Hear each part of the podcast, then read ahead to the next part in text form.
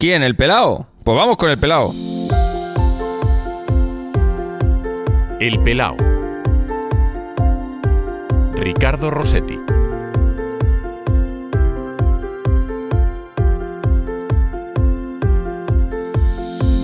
¿Cuándo te diste cuenta que eras calvo? Pues yo creo que mm, en la universidad.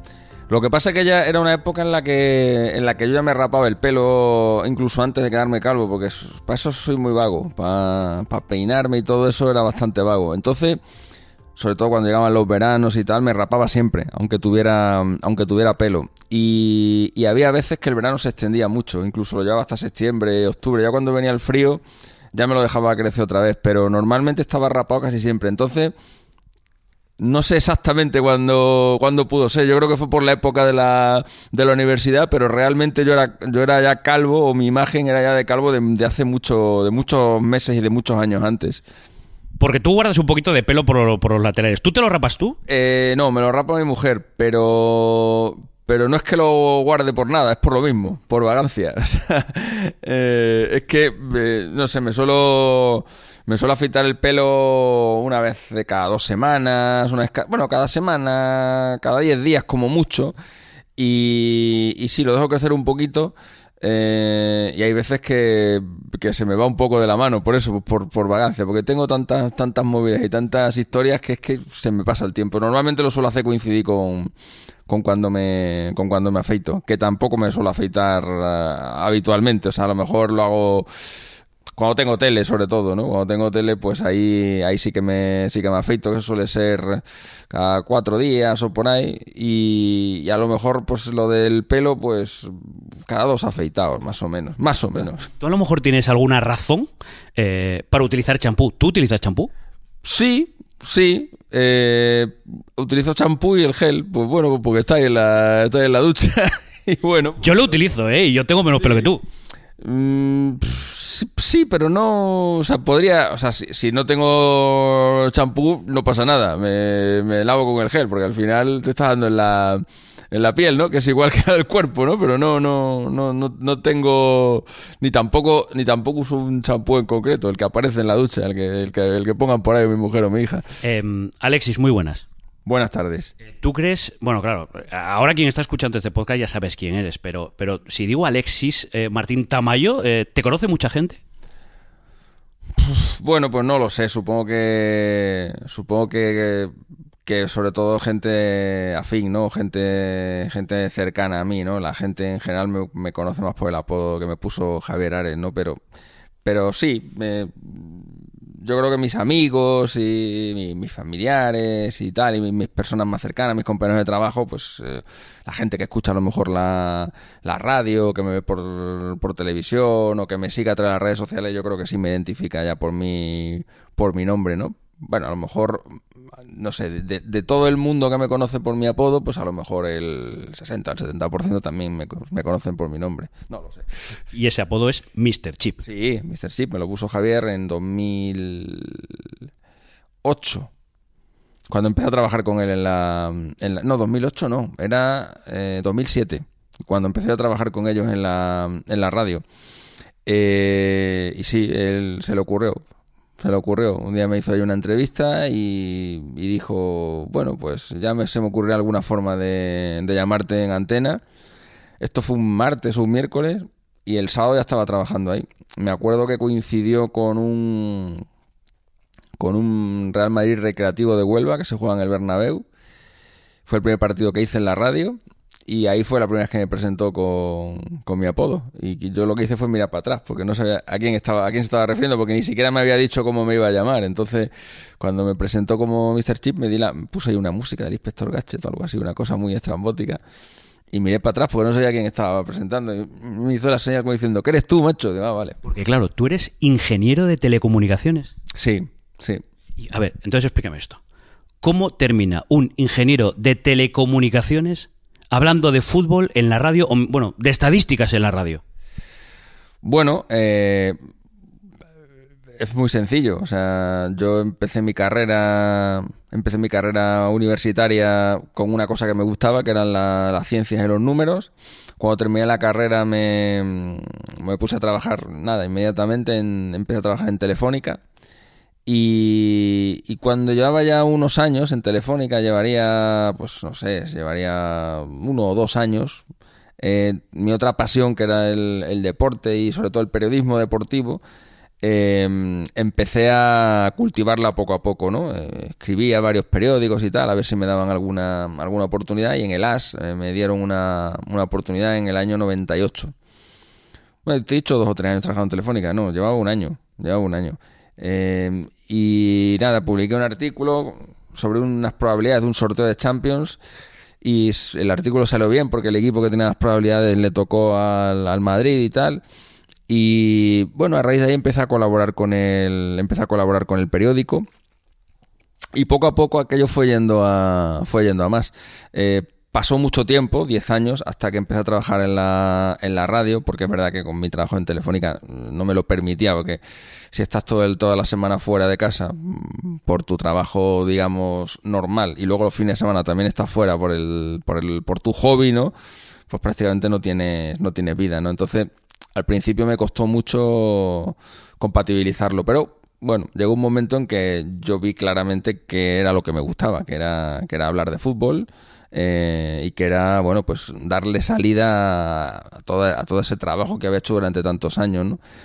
Y me aposté por el aposté por el fútbol y poco a poco el fútbol le fue comiendo terreno a las telecomunicaciones hasta que un día pues tuve que tomar una decisión de elegir una cosa o la otra porque ya no me daba para, para más porque ya no solamente era la radio ya empecé a trabajar también en, en televisión y ya no las horas no me daban. Aparte, mi trabajo, yo trabajo para, un, para una cadena de televisión en Estados Unidos, para ESPN, los horarios son muy diferentes, eh, a lo mejor hacemos los programas a las 2 o las 3 de la mañana aquí en España. Ha habido días que he venido de la radio a lo mejor a hacer una jornada de Champions, me he quedado actualizando la jornada de Champions, a las 3 de la mañana he hecho el programa de radio, me he acostado a las 5 y a las 8 de la mañana me irme a telefónica. Y eso me ha pasado muchas veces. Entonces llegó un momento que eso no, no era no era ni sano ni nada. Entonces, pues corté y decidí pues dedicarme a lo que más me gustaba. Y lo que más me gustaba pues era hablar de fútbol, hablar de deporte en general en la radio, trabajar en, en el deporte y, y dejé telefónica. Me he saltado un poco el orden porque eh, nada más eh, presentarte te tendría que haber hecho la pregunta que, bueno, la verdad es que luego el orden... eh, pero ¿a quién le pasamos la cuchilla, Alexis? Pasar la cuchilla a los violentos, a los violentos de, en general, los que utilizan cualquier... lo podemos centrar en el deporte, pero me vale cualquier faceta de la vida. ¿eh? Los que utilizan el deporte o cualquier cosa para, para dar salida a su, a su violencia y los que lo utilizan como excusa, por ejemplo, me estoy acordando de todo lo que pasó con el tema de la final de la Copa Libertadores, ¿no? De gente que les da igual si lo sacan o no de tu país, les da igual si tu equipo o no eh, pierde la oportunidad de jugar un partido tan importante en casa, les da todo igual. Lo único que quieren es... Eh, bueno, pues eh, dar rienda suelta a su violencia y a sus venganzas personales y todos los demás le importa un carajo y, utilizan eso, utilizan eso para sus para sus vendetas, ¿no? A esa gente sí le le pasaría yo la cuchilla. Y te vas de Telefónica, empiezas a trabajar en Onda Cero en Radio Estadio, en el AS, colaborando con ESPN, eh, buscando estadísticas. Y al final es como, voy a ver qué estadística más rebuscada tengo para intentar buscar el dato más llamativo. Eh, sí, sí, bueno, al final, eh, al final lo de las estadísticas es un, es un complemento más. Eh, en realidad uno lo que está es hablando de fútbol todo el rato. Eh, lo que pasa que cuando yo siempre digo, que- porque mucha gente me pregunta, ¿por qué crees tú que esto de las estadísticas de los datos le gusta a la gente? ¿no? Yo siempre digo que hubo un momento en el que no podíamos ver el fútbol por la, por la tele, porque estoy hablando de años 80, eh, porque aquí a lo mejor en España eh, te daban un partido en abierto, todo lo demás era el estudio estadio para ver luego los resúmenes y tal. Por supuesto de Inglaterra no podías ver nada y tal, no podías ver nada, tenías que esperarte una Eurocopa o un Mundial para ver a las grandes figuras en, en directo, ¿no? A lo mejor te transmitían una final de la Copa Libertadores cada dos o tres años. Entonces, no, no se veía lo que estaba pasando y sí que era bueno que alguien en un periódico o en la radio te lo contara, te lo narrara, ¿no? Lo que pasa es que, y ya te lo digo lo que me pasa a mí, yo creo que a veces nos volvemos un poco locos, ¿no? Yo estoy haciendo, a lo mejor haciendo un partido, rebuscando a lo mejor datos en el descanso. Es el decimoséptimo gol de Messi a pase de Jordi Alba que viene desde la zona izquierda y que remata con la...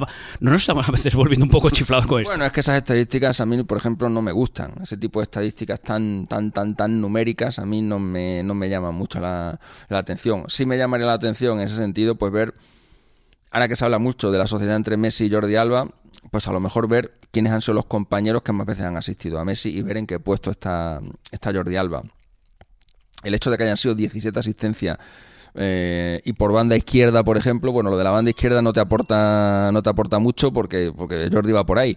Pero lo de que sean 17, pues no lo sé si son muchas o pocas, dependerá de cuántas le haya dado Luis Suárez, de cuántas le haya dado Dani Alves para ponerlas en un contexto, ¿no? Entonces, las estadísticas si las vendes en la tele o en la radio, así como números, bla, bla, bla, bla, bla, bla, bla, bla, no aportan nada. Siempre le tienes que dar un contexto a la, a la estadística para que pues para que realmente el oyente o el, o el telespectador sepa de lo que le estás de lo que le está hablando. Entonces, esa misma estadística que tú me acabas de decir, si dice, bueno, Jordi Alba ha jugado con Messi, no sé, 200 partidos. En, esos 200 partidos le ha dado 25 asistencias. Le da, pues, una asistencia cada 8 partidos.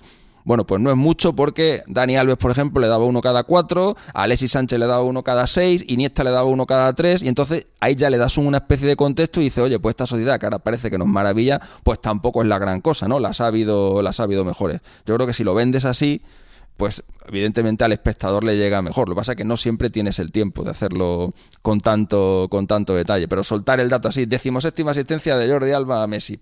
La gente que lo ve se queda diciendo, no, pues vale. ¿Cuál es la estadística más rara que has rebuscado? No sé, son muchas. Porque eh, llegas a realizar eh, el día que eh, coincide este efeméride mundial, este día pasa algo y si juega este equipo gana. Mira, ahora que dices, ahora que dices esa, una estadística que estaba bien, que estaba curiosa, porque hay que hay que distinguir también entre lo que son curiosidades y lo que son estadísticas entre comillas relevantes, porque al final aquí relevante no hay nada. Esto es fútbol. Eh, esto no es un, esto no es una, ecuación o una fórmula química. Nos lo tomamos demasiado a pecho para lo que es. Correcto, nos lo tomamos demasiado a pecho, pero esto es una gilipollez, eh, así. Es un deporte y es un entretenimiento. Pero por eso hablo de estadísticas relevantes entre comillas. Hombre, eh, por ejemplo, en una estadística en la que, por ejemplo, aparezca un jugador o un defensa en la que estando él en el campo durante un número de partidos prolongado, no durante dos o tres partidos, que ahí no puedes sacar conclusiones, pero a lo mejor si durante 40 o 50 partidos a un equipo le meten el doble de goles, estando ese, ese jugador, ese, ese defensa, por ejemplo, en el campo, y cuando no está él y está otra, está un sustituto suyo, le meten la mitad de goles, me parece una estadística relevante y una estadística que un entrenador puede tener en cuenta. Una coincidencia como la que te voy a contar ahora no tiene ninguna importancia, no tiene ninguna, ninguna relevancia y no hay que tomársela como una estadística, hay que tomársela como una, como una curiosidad. Es como si yo te digo, por ejemplo, yo que sé, Estados Unidos lleva 50 años sin perder un partido de baloncesto en sábado. Vale, pues es una curiosidad. Y además la ves y dices, hostia, no ha perdido un sábado nunca, qué cosa más rara, ¿no? ¿Y por qué? No, pues por nada, porque es una coincidencia. Pero esas son las que más te llaman la atención. Bueno, pues en ese sentido, y hablando de de, hacer coincidir fechas con eventos deportivos. Me acuerdo cuando. Mira, ahora que el Barça va a tener que remontar un 2-0 al Sevilla, seguramente volverá a sacar otra vez la, historia. Recuerdo cuando el Barça perdió 2-0 contra el Milan en San Siro, hace. no sé cuánto fue, hace 5 o 6 años. Estaba Villa todavía por allí. 2000. 2012 eh, creo que fue, creo que fue en 2012, cuando luego le elimina el Chelsea. Eh, el, partido de vuelta en el Camp Nou coincidía con un conclave papal. Eh, y estaba todo el mundo hablando del, del conclave papal. Entonces, eh, yo preparando ese partido para la radio, eh, se me ocurrió intentar relacionar las dos cosas, ¿no? Y cuando estaba en mi casa diciendo, bueno, ¿qué puedo sacar de aquí, no? pues dije, bueno, voy a ver, a ver si sale algo, porque a veces estas cosas se te ocurren y, y, luego las buscas y no te llevan a ningún, a ningún sitio, ¿no? Pero en este caso, pues mire, digo, voy a ver cuántas veces ha jugado el Barça eh, en medio de un conclave papal. Entonces me miré todos los conclaves papales que había habido, los crucé con los, todos los partidos en la historia del Barça y me salieron todos los partidos en los que el Barça había jugado en medio de un conclave papal. Y la curiosidad o la coincidencia es que en todos esos partidos el Barça había ganado 4-0. En todos. Eran cuatro, creo, tres o cuatro partidos, y en todos el Barça había ganado 4-0. Bueno, pues cuando ves eso dices, hostia, y además este es el resultado que le vale para, para clasificarse. Bueno, le vale al 3-0, ¿no? Pero dice, bueno, con el 4-0, pues más todavía, ¿no? Y publiqué esa estadística. Digo, bueno, el Barça va a jugar por quinta vez en un conclave papal. Eh, en las cuatro veces anteriores siempre ganó 4-0. Vale, pues una estadística que la gente dice, oye, qué cachondo, qué tal, oye, ¿cómo se te ocurre? Tal, pero es que luego el partido acabó 4-0 y es cuando eso se hizo, se hizo totalmente viral, ¿no? Porque claro, aquello dijeron, hostia, esto ya, ¿qué, qué está pasando aquí, no? A, ti en las casas de apuestas te tiene que tener miedo. Mira, pero es lo que te decía, digo, eh, esto esto no, esto no te vale para. Esto es una coincidencia. Es una coincidencia. No, sí, me, sí, me, sí me podrían, entre comillas, llegar a tener miedo por otro tipo de estadística un poquito más elaborada, ¿no? Pero por esto no, porque al final esto es una mera coincidencia, ¿no? Pero son este tipo de estadísticas o este tipo de curiosidades las que más le gusta, las que más le gusta a la gente. Si yo te, si yo doy una estadística, pues es la que te he contado antes, ¿no? De un defensa que con él o sin él en el campo el equipo encaja más o menos goles, bueno, puede ser más o menos curioso o relevante, pero a la gente pues le gusta menos. Ahora, si le das una como esta y, mezclas un conclave con un partido de fútbol y además al final todo te cuadra y tal, pues esto a la gente le vuelve, le vuelve loco. A ver, que los jugadores eh, cuando están en activo son un poco desastres, eh, no recopilan nada, pero... Y tú al final tú llevas una estadística que no solo le, cuentas los goles a Cristiano, a Messi, sino a todos. ¿Hay alguno que te llamaba a decir, oye Alexis, ¿cuántos goles he metido? Sí, sí, muchos, muchos. Me preguntan por goles, me preguntan por partidos, por efemérides, por, por asistencia, me piden vídeos de sus, de sus partidos. Eh, cuando van a llegar a una cifra redonda de goles, normalmente pues suelen preguntarme por, por esta historia de si hay algún gol dudoso o no, para que, porque los jugadores, la mayoría, ¿eh? luego son muy pulcros en ese tipo de, en ese tipo de datos. Por ejemplo, recuerdo el caso de David Villa hace poco, que que marcó en, en, Nueva York pues un gol redondo eh, y bueno pues me, me, me, llamó me dijo oye eh, eh, exactamente cuánto llevo y tal que no quiero cometer errores y tal porque por ejemplo hay un gol de Villa en un partido el Zaragoza contra pues creo que es contra el Sporting en donde históricamente se le dan cuatro goles pero hay uno de esos cuatro goles en los que el tiro toca en, el pie de Dani García Lara entonces, pues por el mismo criterio que yo le doy ese gol a Alexis de Mallorca, pues ese gol se lo doy a, Dani. Y hay gente que le da cuatro goles a Villa en ese partido y otros que le damos tres. Hay un gol de Villa contra Venezuela en un partido, en un partido de amistoso de la selección. Hay un tiro que da en el poste, vuelve para atrás, golpea en la espalda del portero y se vuelve a meter para adentro. La federación, por ejemplo, le dio ese gol a Villa de falta directa y yo se lo doy en, en propia puerta al portero, pero hay un gol en la previa del Mundial de Sudáfrica, en un amistoso contra Polonia, en el que Villa entra al limón con un defensa, eh, golpea al, no se sabe muy bien quién golpea el balón y el árbitro se lo dio al defensa en propia puerta. Y yo después de ver mucho esa jugada veo que Villa la toca y de hecho hablando con él me reconoce que él toca el balón y yo ese gol se lo doy a Villa. Entonces al final eh, eh, con un jugador como, como él, que hay 300, 400 goles, siempre hay 4, 5, 6, 7 que son dudosos, ¿no? Y al final, pues te preguntan, y, Villa es un tío, por ejemplo, muy, muy estricto y muy metódico, y que le gusta que no le regalen goles ni que se los quiten, o que, sea, que sus cuentas sean exactas, ¿no? Entonces recuerdo, pues eso, que me lo dijo hace poco, oye, míramelo tal, y luego al final acabó marcando el gol, lo celebraron y tal, y hay muchos, muchos más casos de jugadores. Te pongo el caso del de, Guaje porque, bueno, pues eh, buen amiguete, y, y para que la gente vea también que hay futbolistas que son súper rigurosos también con, su, con sus datos y cuando yo le conté, por ejemplo, la historia del gol este de, de, su póker a Villa, me dijo el dice, joder, me vas a quitar el único póker que tengo en mi cara. Y dice, pero es que, pero es que es verdad, pero es que es verdad, si la toca Dani, pues la toca, la toca Dani. Em, y a todo esto, eh, también eh, comentas fútbol. ¿Es también eh, estadístico, es también curioso para la ESPN? ¿O ayer eres un comentarista más? Porque claro, luego Sudamérica, que a nosotros a lo mejor el medio de comunicación sudamericano nos pilla un poco lejos, pero tanto la fuerza de Twitter como el fútbol español en el mundo latino, allí tiene muchísima pegada. No, pero nosotros, en, aunque nos dirigimos a un público sudamericano, hablamos muy poco de, Sudamérica. Hombre, cuando llega algún torneo de selecciones... Me refiero a hablar del fútbol de aquí para allí. Eso es. Es que allí, en Sudamérica y en Centroamérica y en Norteamérica, se sigue sobre todo el fútbol de la liga de la liga española, de la liga italiana, de la liga inglesa. Entonces hablamos mucho de, de estas ligas y y hago un poco lo, mismo que aquí en la, en la, en la radio. Yo, en, yo Twitter lo utilizo solamente para, o casi siempre lo utilizo para dar datos. Pocas veces hago análisis futbolísticos en, en Twitter, entre otras cosas porque tampoco me gusta y es un poco es una red de, de, comunicación inmediata y ponerte ahí a hacer un análisis asudo en la radio, en la tele, pues, pues, pues sí que se presta más a eso y ahí mezclo las dos cosas, ¿no? Y cuando en la, en la, en la tele, cuando hacemos los programas de, de la liga o de, de Premier, yo, por ejemplo, en mis intervenciones combino las dos cosas, ¿no? Un poco de análisis de fútbol con un poco de datos. Siempre intento apoyar esos análisis en, en datos que, paso los tengo, ¿no? Y parece como que corroboras más lo que estás, lo que estás diciendo. Pasa como la gente, hay gente que solamente me sigue por Twitter o me lee por Twitter, pues a lo mejor pueden llegar a pensar, no, este solamente se dedica a dar, a dar números, pero evidentemente eh, no puede estar un partido dando solamente números, ¿no? Tienes que hacer un poco de todo. Oye, tú los datos los guardas en tu disco duro, tienes copias de seguridad, porque claro, Maldini me contaba, pero claro, él guarda partidos y tiene unos archivos enormes, parabólicas. Claro, tú al final guardas datos, ¿esto dónde lo guardas? Bueno, pues en, un ordenador.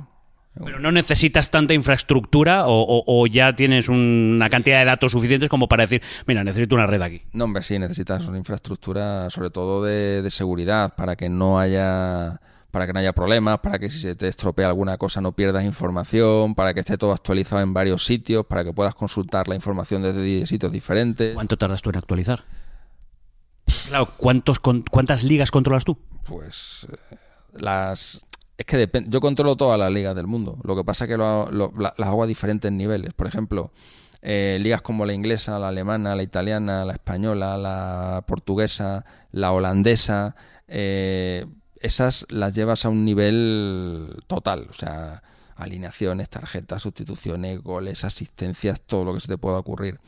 Otras ligas, como por ejemplo, pues no lo sé, la liga de... Por ponerte un ejemplo así raro, la Liga de Suecia, por ejemplo, pues de la Liga de Suecia a lo mejor solamente llevan los goleadores de históricos del campeonato. Otras ligas más exóticas todavía, por ejemplo, la Liga de, de, de Vietnam, por ejemplo, pues en la Liga de Vietnam solamente llevas los marcadores, los resultados de, de los partidos. Entonces, cada una de ellas la tratas con un, con un diferente nivel de detalle también en función de la información que está disponible y en función también de lo que de, de- de cuál es tu trabajo. Yo de la liga vietnamita hablo muy poco en, en la radio y en ESPN y sin embargo de la liga alemana pues hablo más. Pues evidentemente tengo que tener más información de una que de, que de la otra. Pero en, en general intento estar informado de, de todo. Mm, bueno, vamos a ir acabando ya.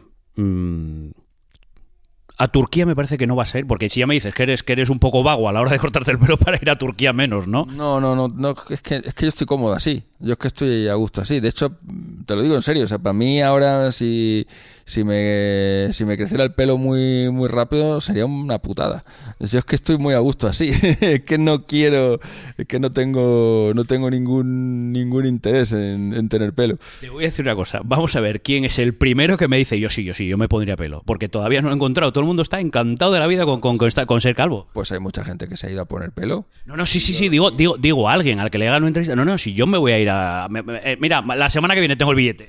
Ah, bueno, claro, eso sí. Hombre, a ver, tú ten en cuenta que tú estás entrevistando a calvos. Que me, que, eh, y yo voy a entrevistar a un ex calvo, seguro. No sé cuándo ni a quién, eh, pero voy a entrevistar a un ex calvo. Claro, pero mientras tú entrevistes a calvos actuales que tienen la posibilidad, si quieren, de ponerse pelo, pero si les estás entrevistando calvos es porque están contentos con su...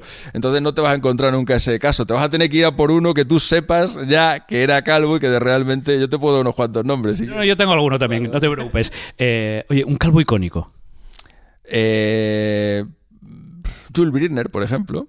Jules Briner, un calvo, un calvo de las, calvo de las películas, eh, de esas películas que yo veía en los años 80 o por ahí. Bueno, él era, él era anterior, ¿no? Pero, pero sí, ese está bien. Koyak, ¿no? Era, era un calvo. Mira, Beckham, Beckham que tiene un pelazo de la leche, sin embargo hubo una época de su vida en la que decidió raparse y, mira, pues iba, iba calvo por los campos de por los campos de fútbol y seguía siendo muy guapo, ¿no? Y muy atractivo, ¿no? Seguía siendo un icono de la, de la moda.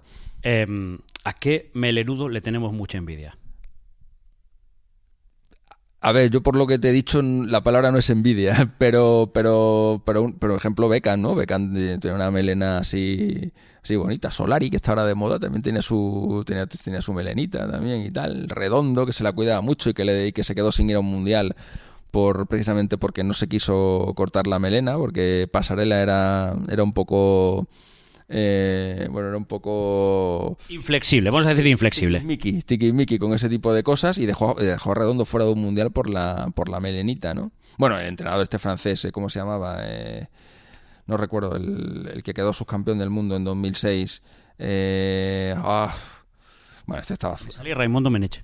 Raimundo Menech era, Raimundo Menech era. El posterior a Lemer, después de ganar el Mundial, eh, el, este el- elegía a los jugadores por, por el horóscopo y, y, se- y si en una... Eso tiene estadística también, ¿eh? eso también tendrá para tu base de datos. Claro que taraos de estos hay un montón, ¿no? Bueno, pues a Pasarela le dio por las melenas y a este le dio por, lo- por los horóscopos, pero sí, cualquiera de estos jugadores con melena, pues, eh, pues sí, tenían ahí su, su cosita, ¿no? Yo te voy a dar las gracias por la entrevista. Eh, siempre acabo preguntando lo mismo. ¿Te han entrevistado eh, de alguna manera más surrealista que esta? La verdad es que me han hecho cosas muy raras, ¿eh? No- Entonces, ¿como cuál? no te quiero decepcionar, pero me han hecho. He, he vivido situaciones súper raras. ¿Como cuál? Venga, dime alguna.